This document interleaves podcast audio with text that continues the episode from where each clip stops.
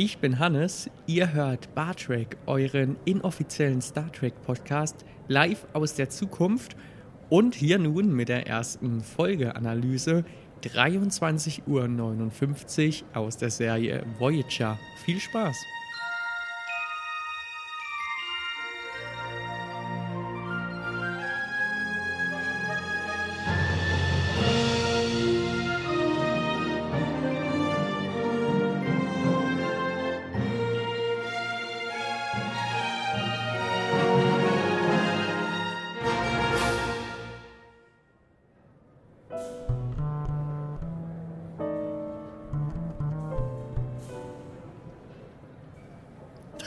23.59 Uhr. Ja, ein äh, etwas ungewöhnlicher Folgentitel, der mir jetzt aber im Nachhinein echt gut im Kopf geblieben ist. Ähm, ja, ich habe mich lang damit beschäftigt, mit einer Recherche. Ich habe die Folge auch nochmal angeguckt, ähm, zweimal sogar. Das heißt, jetzt habe ich sie insgesamt dreimal gesehen. Das Ganze, was ich hier mache, ist ja allgemein so ein äh, ja, erneutes Ansehen der Folgen, weil mit Ausnahme der Originalserie habe ich jede Star Trek-Serie komplett gesehen. Ähm, ja gut, jetzt auch mit Ausnahmen von neueren Produktionen wie Lower Decks oder die neueste Season von Discovery. Ähm, ja, aber es ist schön, das nach ein paar Jahren mal wieder anzugucken und zu sehen, wie sich da die eigene Wahrnehmung geändert hat, was noch gleich ist, äh, was einem nicht mehr so gut gefällt, aber ja, vielleicht auch Sachen, die einem jetzt plötzlich viel, viel besser gefallen. Und bei der Folge war es definitiv so, dass mir da viel noch besser gefallen hat, aber ja, schon damals habe ich irgendwie gemerkt, die Folge ist was Besonderes für mich und deswegen, ja, warum nicht mit dieser Folge anfangen? Ähm, wir reden hier von der fünften Staffel, Folge 23 von Star Trek Voyager. Es ist eine Folge, die 2000 veröffentlicht wurde. Das passt auch schon gut zum Inhalt. Ja, eine ganz kurze Zusammenfassung. Es geht um Captain Janeway, die sich an ihre Vorfahrin Shannon O'Donnell erinnert. Die sehen wir, diese Vorfahrin, kurz vor dem Jahreswechsel zu 2000 es geht um ein großes Bauprojekt, das Millennium Gate, das erste große Gebäude, das sich selbst versorgen soll und was für eine künftige Mars-Mission genutzt werden soll. Und es geht darum, wie sie Henry Janeway kennenlernt, einen älteren Buchhändler, der strikt gegen dieses neue Bauprojekt ist. Es geht um den Konflikt zwischen den beiden, weil die Figuren für unterschiedliche Dinge stehen sich aber trotzdem näher kommen und ineinander verlieben und am Ende einen Kompromiss finden. Es geht ganz harmlos los mit Nilix, der Chainway in ein Gespräch verwickelt über die chinesische Mauer. Wir erfahren, dass er sich äh, mit, mit den Weltwundern der Erde auseinandersetzt. Er möchte mehr über die Menschheit erfahren und da fand ich das gleich schon sehr witzig, ähm, dass das erwähnt wird, dass ja die chinesische Mauer ein Bauwerk der Menschheit war, was vom Weltraum aus zu sehen war. Und diesen Fakt habe ich immer mal wieder gehört in verschiedenen Serien, Filmen und Büchern. Und ich musste immer ein bisschen dran zweifeln, weil solange wie die Mauer auch ist, ähm, in ihrer Breite, ich sehe ja nicht so unglaublich dick. Das hat mich dann immer gewundert, wie man die sehen soll vom Weltraum aus. Deswegen habe ich das jetzt extra für diese Folge auch recherchiert. Und tatsächlich ist so, dass die Mauer selber nicht zu erkennen ist. Wenn die Sonne aber richtig steht, kann die Mauer einen Schatten werfen, der lang genug ist, dass man ihn aus dem Weltraum sehen kann. Es wird auch ein Bild gemacht, das kann man sich anschauen im Internet. Aber auch bei diesem Bild hat man dann gesagt, man muss schon sehr genau wissen, wo die Mauer steht, damit man da auch wirklich die Mauer erkennt. Ich bin ehrlich, ich habe sie nicht erkannt. Heutzutage ist das aber natürlich auch kein Problem mehr mit ja, Satellitenbildern, äh, die uns dann auch Google Earth gebracht haben. Da ist jetzt ohne Problem möglich, jeden Punkt der Erde aus der Nähe zu betrachten. Ja, ähm, nach diesem kurzen Dialog kommt dann aber tatsächlich auch schon ähm, das Thema der Folge, eben dieses Millennium Gate, dieser riesige Turm, der wie gesagt ein selbstversorgendes Gebäude darstellt, ähm, eben als Vorläufer für die erste Kolonie auf dem Mars. Und wir erfahren, dass eine sogenannte Shannon O'Donnell maßgeblich ähm, an der Konzeption dieses Turms beteiligt war. Sie ist eine Vorfahrin von Chainway und eine, ein großes Vorbild für sie. Ähm, sie meinte, dass sie einer der Gründe, warum sie Captain eines Föderationsraumschiffs wurde, tatsächlich diese Shannon O'Donnell gewesen ist. Ja, und was mir sehr gut gefällt an dieser Folge, dass wir eine Einführung bekommen von dieser Shannon O'Donnell als Figur, die da wohl so viel geleistet hat, die dann auch mit einem privaten Flugzeug ja, durch die Weltgeschichte geflogen wurde. Danach gibt es aber einen Schnitt zu einem alten Auto und da sehen wir jetzt diese Shannon O'Donnell in der Realität. Sie wird von Kate Mulgrew gespielt, also die gleiche Schauspielerin wie Janeway. Und zwischen dem, was Janeway sagt und zwischen dem, was man sieht, da scheint schon irgendeine Kluft zu bestehen. Weil ja, die Shannon O'Donnell ist nicht sonderlich gut gekleidet. Sie wirkt nicht gerade so, als würde sie jetzt von einem privaten Flugzeug irgendwo hingebracht werden. Ähm, wir merken hier schon, es besteht eine Kluft zwischen dem, was Janeway denkt und der Wirklichkeit. Und ja, das werden wir noch öfters erleben in der Folge. Ich habe es aber eingangs schon erwähnt, wir sehen nicht die Erinnerung von Janeway, sondern wir sehen tatsächlich das, was passiert. Und ich glaube, das ist im ganzen Star Trek-Universum. Korrigiert mich da gerne, wenn ihr noch andere Beispiele kennt. Aber mir fällt keins ein. Ähm, ich glaube, es ist tatsächlich das einzige Mal, dass sowas vorkommt. Also wir haben hier nicht eine Zeitreise, dass jetzt irgendeine Person wohin zurückreist und dann sieht, wie da die Geschichte vorgefallen ist. Wir haben aber auch keine Holodeck-Episode, dass da irgendwas nachgestellt wird, sondern wir sehen tatsächlich einfach eine Geschichte, die an Jahreswechsel zwischen 1999 und 2000 spielt. Und keiner aus dem Star Trek-Universum, den, den wir kennen, interagiert da, sondern wir sehen einfach Leute, die eben zu dieser Zeit gelebt haben. Auch wenn es eine Vorfahrin von Janeway war, wir haben sie vorher nicht gekannt. Ja, und die, die Leute interagieren und haben auch keinerlei ähm, Verbindung zur Voyager-Crew. Und das fand ich irgendwie faszinierend, ähm, dass, dass man die Folge auch einfach sehen kann, ohne irgendwas mit Star Trek ja, zu tun ähm, zu haben. Also klar, wir haben dieses Intro mit der Voyager und immer mal wieder springt die Folge auch zur Voyager zurück. Aber diese ganzen Segmente, die in der Vergangenheit spielen, funktionieren komplett für sich allein. Wir haben aber nichtsdestotrotz viele Anspielungen, wie so eine Star Trek-Folge funktioniert. Das hat mir auch sehr, sehr gut gefallen. Allgemein diese ganze Grundstimmung. Und die sieht man auch gleich schon am Anfang im Auto. Ähm, wir haben nicht mehr die Voyager vor uns, sondern wir haben eben dieses kleine heruntergekommene Auto, aber wir haben ähm, ein Modell von einer Raumsonde, die am Rückspiegel hängt. Das heißt, wir merken schon, ja, die Shannon, die scheint wohl zukunftsorientiert zu sein. Sie fasziniert sich für Technik und ja, für, für das Erforschen. Und auch die Musik, die einsetzt, die, die lässt schon so, so einen Abenteuergeist erkennen.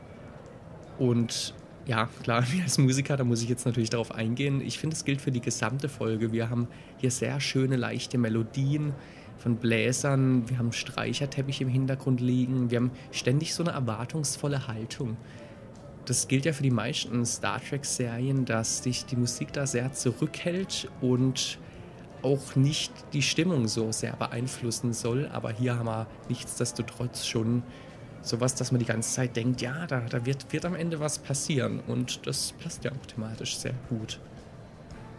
Ja, ich hatte jetzt vorhin schon die Stimmung angesprochen und nach dem Voyager-Intro wird diese Stimmung noch viel mehr hervorgehoben. Ähm, ich mag diese ganze amerikanische ja, Weihnachtsatmosphäre fast schon. Ich meine, auf Weihnachten wird jetzt kein Bezug genommen, aber wir haben überall Schnee, wir haben diese schönen alten Autos, die da rumfahren. Wir haben ähm, diese amerikanische Kleinstadt, die in unzähligen Filmen zu sehen ist. Da bin ich einfach ein riesen Fan davon und das finde ich schön, wie diese Folge das umsetzt. Und ja, dann haben wir eben diesen, diesen Kontrast zu normalen Folgen, aber gleichzeitig die Anspielung auf Star Trek. Die Entdeckung findet jetzt nicht mal in einem Raumschiff statt, sondern eben in dem Auto, das die Shannon kommandiert statt jetzt einen neuen fremden Planet zu entdecken, entdeckt sie eine neue Stadt, in der sie vorher noch nicht war. Und ich fand es sehr cool. Ähm, wir haben ja in den Folgen sonst immer ein Computer-Logbuch. In dieser Folge gibt es gar kein Computer-Logbuch, aber was wir stattdessen haben, ist Shannon, die zu sich selbst spricht, während sie im Auto fährt und die immer ein bisschen zusammenfasst, was sie gerade denkt und was ihr jetzt bevorsteht was halt eins zu eins das Computerlogbuch ist, was wir im Star Trek-Universum haben. Das fand ich toll, dass sie das übernommen haben. Ja, storytechnisch geht es dann weiter, dass sie ein anderes Auto rammt, kein Geld hat, um den Unfall zu bezahlen, aber auch kein Telefon hat, um einen Abschleppdienst zu rufen. Ja, ähm, da denke ich dann oft an die schöne alte Zeit, wenn man das so nennen darf. Ähm, es gibt keine Omnipräsenz von Smartphones. Es gibt nämlich überhaupt keine Smartphones und ich glaube tatsächlich, dass diese Zeit, dass, dass dieser Faktor ähm, bessere Geschichten erlaubt. Stellt euch mal einen Kevin allein zu Hause vor, wenn jeder ein Smartphone hätte. Ähm, das funktioniert nicht wirklich. Ja, da gibt es auch ein sehr cooles YouTube-Video. Ich weiß leider nicht mehr, wie der Kanal hieß, ähm, aber wo sie einfach Filme dann eben aufgelistet haben, die überhaupt nicht funktionieren, wenn die Leute ein Smartphone gehabt hätten und es dann auch so ein bisschen nachstellen, diese Szenen. Äh, ja, das Smartphone erlaubt natürlich auch neue Geschichten, die damals gar nicht denkbar waren. Ich meine, es heißt ja auch oft, dass, dass der Vorläufer von Smartphones und Tablets tatsächlich aus Star Trek kommt. Schon in der Urserie laufen da die Leute rum mit, mit solchen Pads, wo sie dann irgendwas anklicken. Ähm, auch das ermöglicht natürlich neue Geschichten, aber ja, ich finde es schon spannend, äh, dass Shannon jetzt eben kein Telefon einfach mal zücken kann und Hilfe rufen kann, sondern dass sie jetzt nicht diesen fremden Planet, sondern diese fremde Stadt wirklich entdecken muss. Und das ist auch der Auslöser für die eigentliche Story der Folge, denn ja, sie entdeckt eine Buchhandlung, die vollgestellt ist mit Büchern, mit, mit Details, überall steht irgendwas rum. Was ich dafür faszinierend finde, ähm, ich weiß nicht, ob euch das aufgefallen ist, es gibt niemals Besucher, es gibt auch keine Anrufer, da wird in der Folge sogar drauf eingegangen. Es gibt nämlich einmal jemand, der anruft, aber dann war es nur ein Verwähler. Ja. Naja, ähm, die Shannon wird entdeckt von Henry Chainway und seinem Sohn Jason. Das fand ich dramaturgisch interessant, weil durch seinen Nachnamen sofort klar ist, dass beide sich ineinander verlieben werden und dann auch heiraten. Ich meine, sonst wäre Captain Chainway nicht zu ihrem Nachnamen gekommen. Ja, und der Henry, der erwähnt gleich mal Zeus. Ähm, er stellt sich als sehr belesen heraus und es lässt er auch immer wieder einfließen in seine Dialoge, die er führt. Immer wieder Phrasen, äh, zum Beispiel, dass das Kaffee nicht der Nektar der Götter ist. Äh, schon eine sehr spezielle Ausdrucksform, aber es hilft einfach, um seinen Charakter so darzustellen, wie er ist. Man erfährt nämlich, dass die Buchhandlung das einzige Geschäft ist, das übrig geblieben ist. Alle anderen Geschäfte haben nämlich geschlossen, um Platz für das Millennium Gate zu machen. Und der Henry Chainway, der weigert sich gegen die Schließung seines Ladens, seiner Buchhandlung, um die Vergangenheit zu bewahren. Ja, er möchte einfach nicht sein Geschäft aufgeben. Er fühlt sich in seiner Welt wohl von Büchern und ja, hält das Millennium Gate als nicht äh, förderungsbedürftig oder ja, er kann, kann damit nichts anfangen. Das sieht da keinen Nutzen drin für die Menschheit.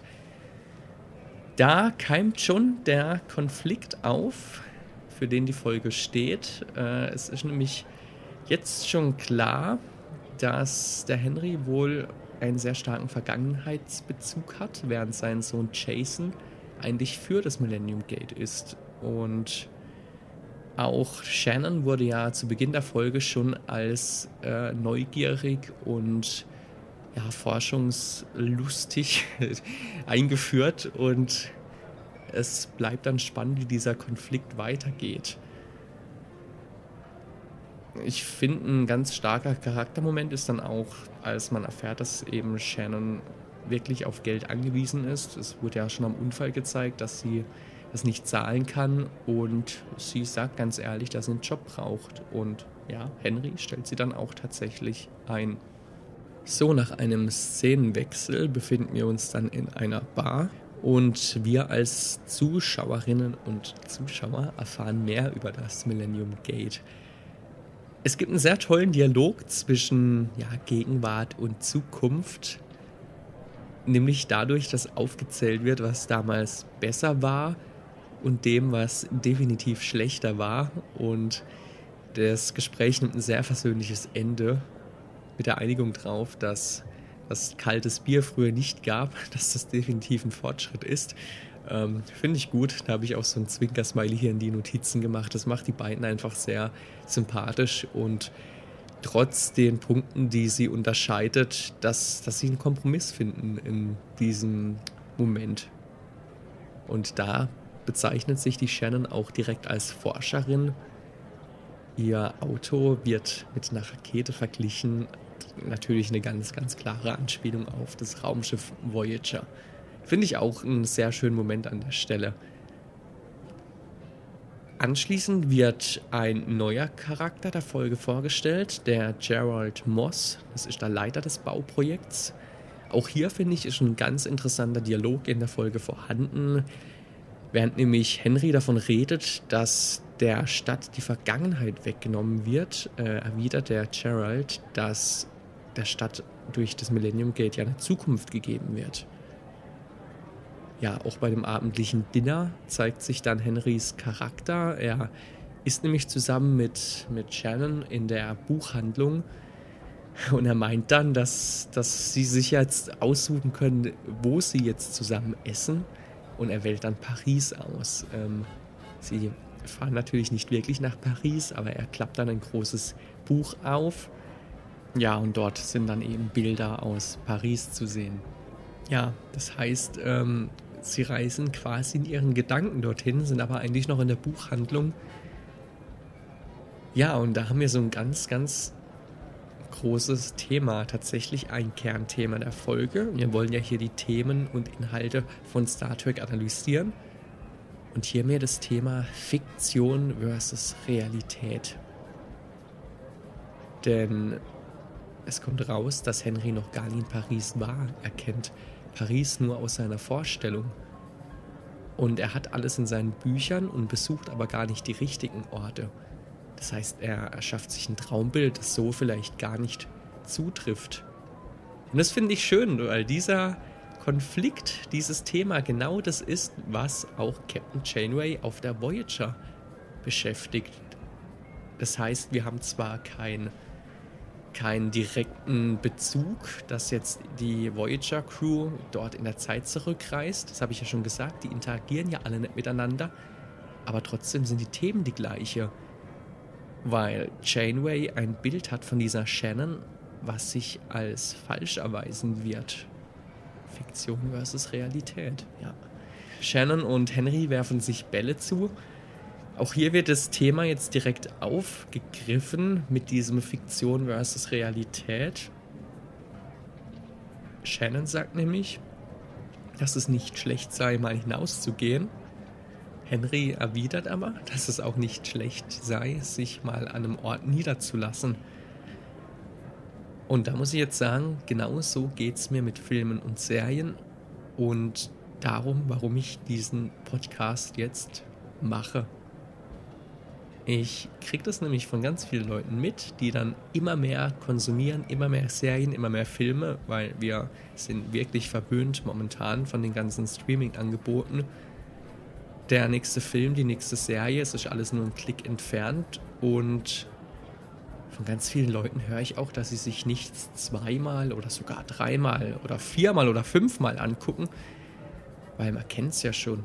Und die Zeit, die man dann da rein investiert, kann man ja auch für andere Sachen benutzen.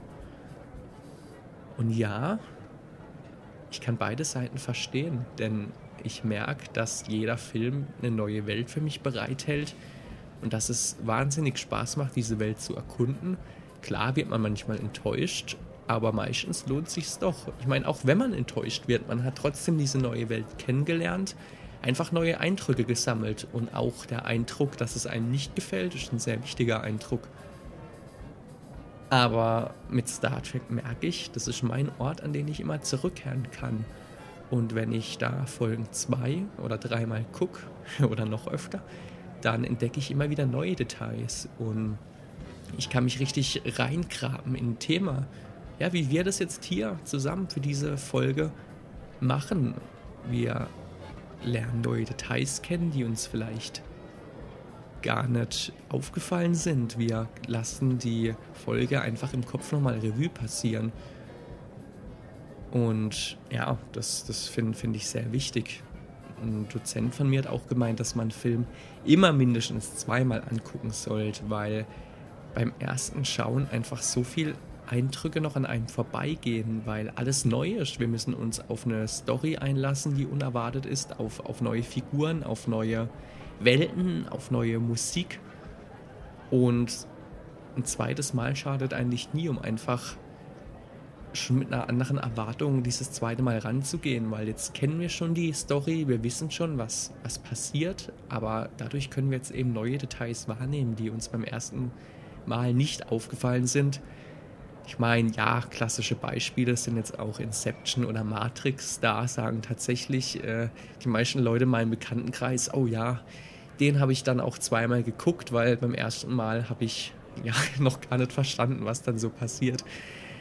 Aber ja, ähm, finde ich cool, dies, dass das da einfach im Dialog aufgenommen wird. Und habe ich mich eben sehr an Filme und Serien erinnert gefühlt ja, anschließend haben wir dann auch tatsächlich den ersten Schnitt zurück auf die Voyager. Da bittet Janeway Seven of Nine mehr Informationen über die Shannon O'Donnell zu sammeln. Ähm, auf diesen Plot will ich jetzt gar nicht so arg eingehen. Ich fand aber hier ein sehr nettes Detail. Spr später nämlich im Gespräch redet Tom Paris äh, über das ja, moderne Wunder des fotografischen Gedächtnisses der, der Borg auch hier mal also eine Gegenüberstellung von, von quasi der Antike und der Moderne. Ähm, Antike und Moderne ist jetzt gerade ein bisschen sehr plakativ benutzt, aber ja, wenn wir uns erinnern, die, oder wenn wir uns auch nicht erinnern, ich weiß nicht, ob ihr es wisst, aber die Borg, ja, der große Antagonist von Star Trek, die, die wurden ja das erste Mal in Next Generation eingeführt und die scheinen wohl über Technik zu, zu verfügen, die der Föderation komplett unbekannt ist. Ähm, und auch das scheint ja schon ein bisschen an Magie dann zu grenzen. Wir haben dann wieder so eine Gegenüberstellung von dem, was man eben schon kann, aber von dem, was auch neu und unbekannt ist. So, die Lage spitzt sich dann ein bisschen zu. Es gibt ein Gespräch zwischen Shannon und Gerald. Wir erinnern uns, das ist der Leiter dieses Bauprojekts von Millennium Gate. Auch die reden in der Bar zusammen, die wir vorher schon gesehen haben. Und da kommt heraus, dass Shannon tatsächlich eine Forscherin ist. Sie wäre das nicht nur gerne, sondern das war ihr Beruf. Und sie kann einen Job als beratende Ingenieurin bei Millennium Gate haben, wenn sie Henry überzeugt, seine Buchhandlung zu verlegen. Das Millennium Gate kann nämlich nicht gebaut werden, wenn Henry an seinem Laden festhält, dann müssen sie nämlich einen neuen Standort suchen. Sie dürfen das nur bauen, wenn alle in der Stadt zustimmen, dass es gebaut werden darf. Ja, jetzt kommt es natürlich auch zum verschärfenden Konflikt zwischen Shannon und Henry. Im Dialog nämlich danach mit den beiden fragt Henry, ob wir auf unserer Welt nicht schon genug Probleme haben. Also warum wir eigentlich uns überlegen müssen, den Mars zu besiedeln und noch andere Planeten. Und Shannon gibt eine gute Antwort. Sie erwidert, ja, wir haben genug Probleme auf unserer eigenen Welt. Deshalb wird sie diese Welt auch irgendwann gerne verlassen. Er meint, sie nehme das Erforschen zu ernst und sie meint, er traue sich nicht mal mehr aus der Haustür zu gehen. Das heißt, wir haben beide Kernpunkte jetzt schön zusammengefasst. Der Konflikt eskaliert auch daraufhin. Shannon und sogar Henrys Sohn Jason verlassen die Buchhandlung und Henry bleibt alleine zurück. Das ist definitiv der Tiefpunkt der Folge. Wir haben auch einen Tiefpunkt für Captain Chainray auf der Voyager. Sie erfährt jetzt nämlich, dass die Shannon nicht ganz so viel Ruhm erlangte, wie sie dachte. Und zum Beispiel auch gar nie auf dem Mars war. Hier haben wir jetzt wieder dieses Thema Verehrung von Idolen und die Wahrheit dahinter, also Fiktion versus Realität. Ähm, dass es nämlich eben nicht alles so ist, wie wir uns das denken.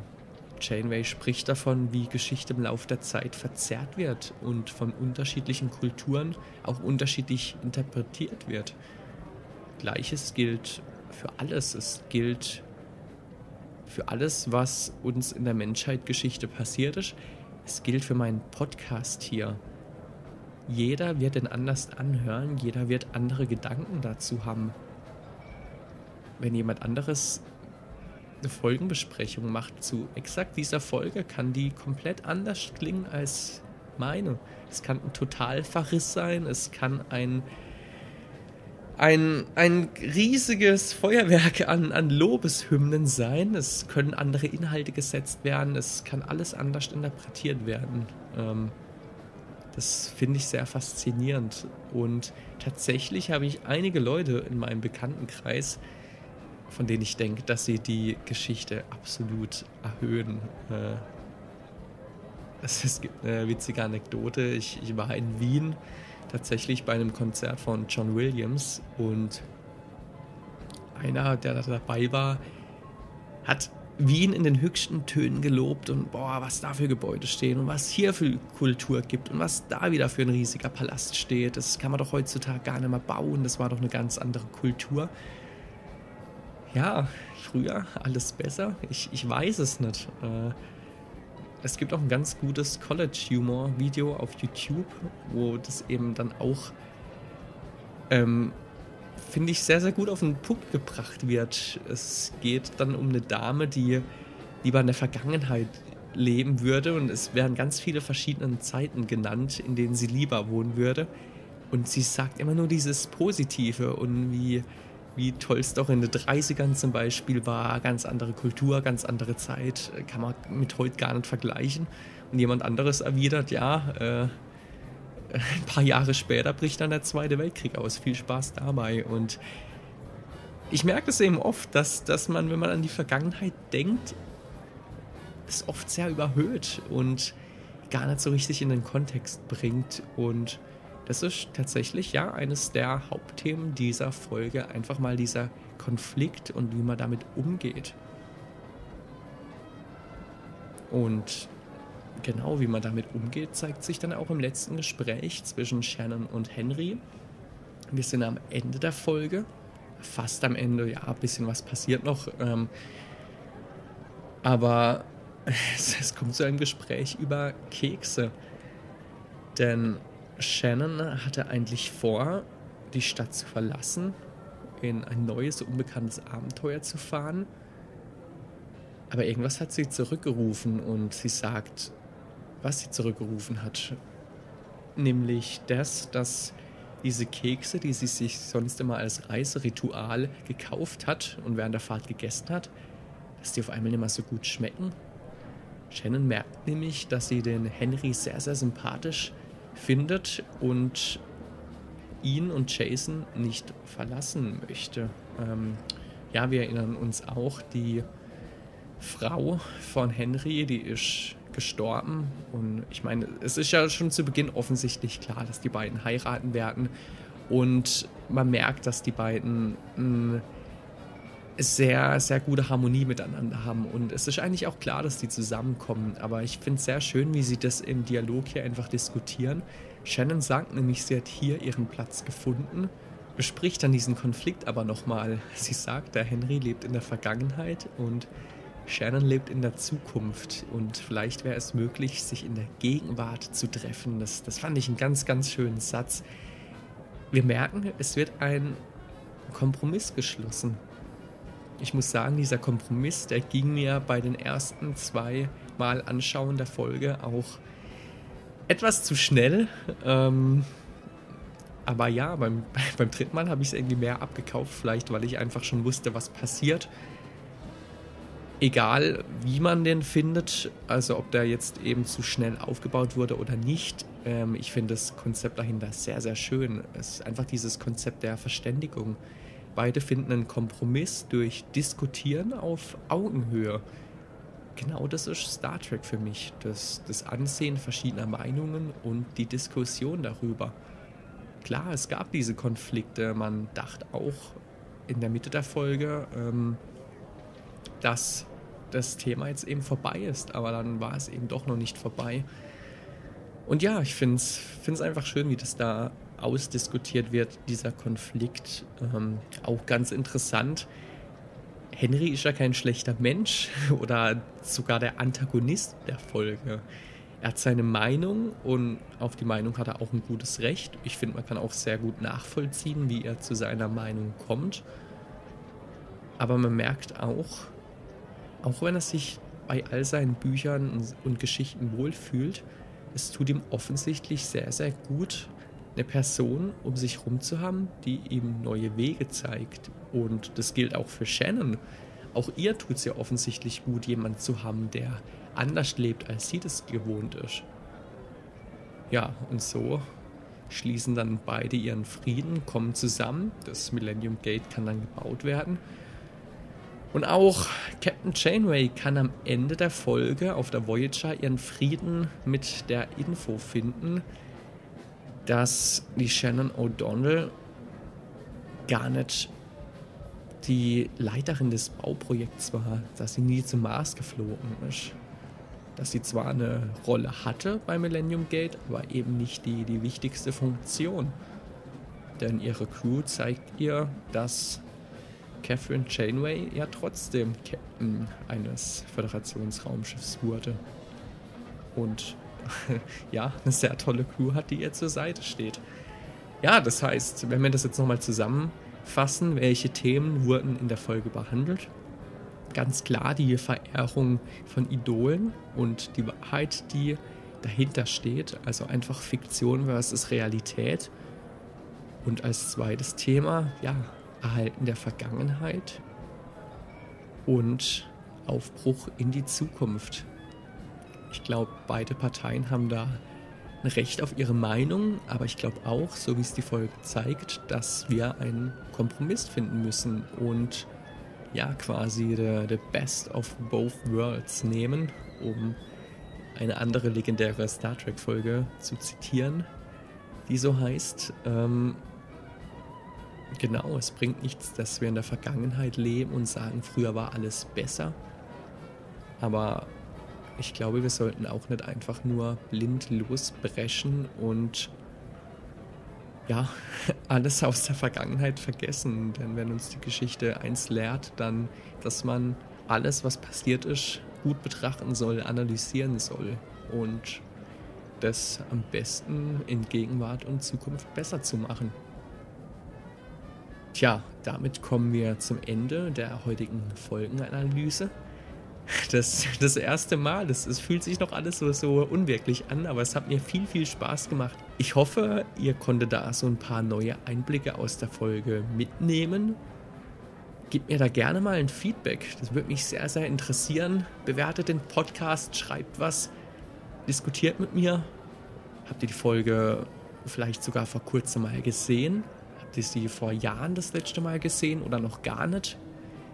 Naja, ähm, tauscht euch mit mir aus. Ich freue mich drauf. Macht's gut und wir hören uns zur nächsten Folge wieder. Bis dann.